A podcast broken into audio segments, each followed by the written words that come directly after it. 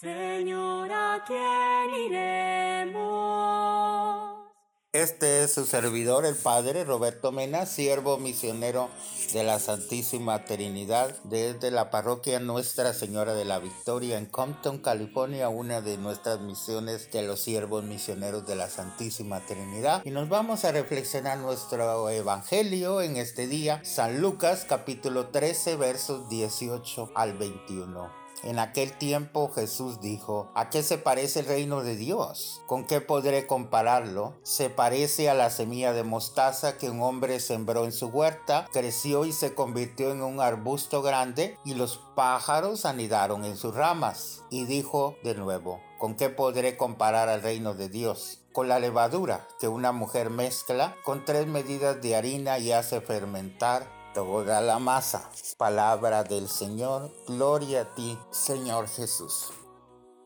Oramos. Señor Dios, ya que en tu designio tiene un sólido fundamento toda la iglesia. Atiende misericordiosamente las súplicas de tus siervos y concédenos que vivamos siempre haciendo tu voluntad en nuestra vida y disfrutemos de la eterna recompensa en la alegría de tu casa por Jesucristo nuestro Señor.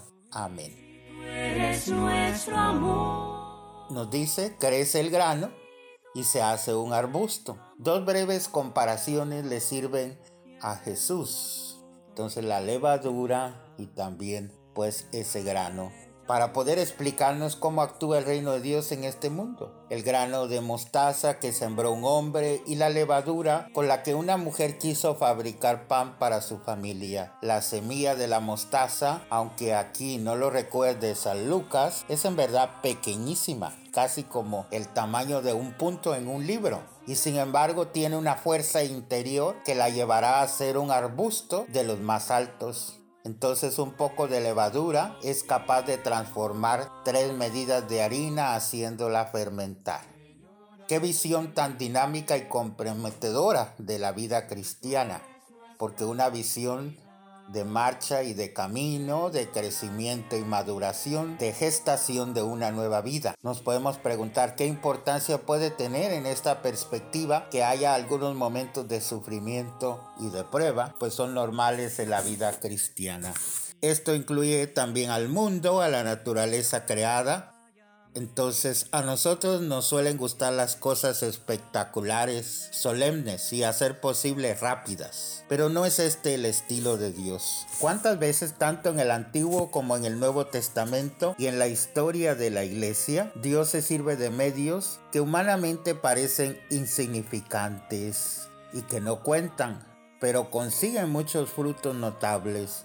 La iglesia empezó en Israel, un pueblo pequeño, un resto de Israel, en el concierto político de su tiempo, animada por unos apóstoles que eran personas muy sencillas, en medio de persecuciones que parecía que iban a ahogar la iniciativa. Pero como el grano de mostaza y como la pequeña porción de levadura, la fe cristiana ha ido transformando a todo el mundo conocido y sigue creciendo hasta ser en la actualidad un árbol en el que anidan generaciones y generaciones de creyentes. Pensemos en cuántas personas, de cuántas culturas, de tantos países, de tantas maneras de pensar, todos están unidos dentro de la Iglesia Católica. Y si pensamos en los movimientos apostólicos de laicos de distintas tendencias, también de distintas maneras de pensar y cómo todos conviven dentro de una parroquia, dentro de una diócesis.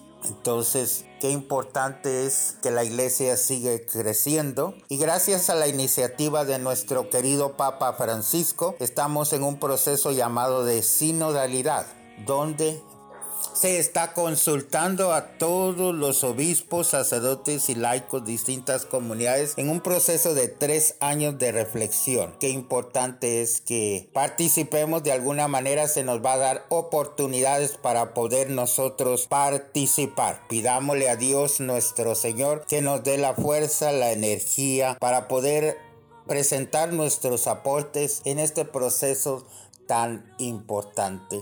Consultemos indaguemos, busquemos. El Papa Francisco ha dicho que la iglesia no es una pieza de museo que se puede quedar estancada, sino que estamos invitados a continuamente estar activos esperando al Mesías por medio de la nueva evangelización a la cual todos estamos invitados. Que el Señor haga como quería nuestro fundador, el padre Tomás Agustín George, que cada católico sea un apóstol. Y que nos bendiga el Dios que es misericordioso, el Padre, el Hijo y el Espíritu Santo, descienda sobre ustedes y permanezca para siempre. Que pasen un buen día en el Señor. Así sea. Nuestro amor.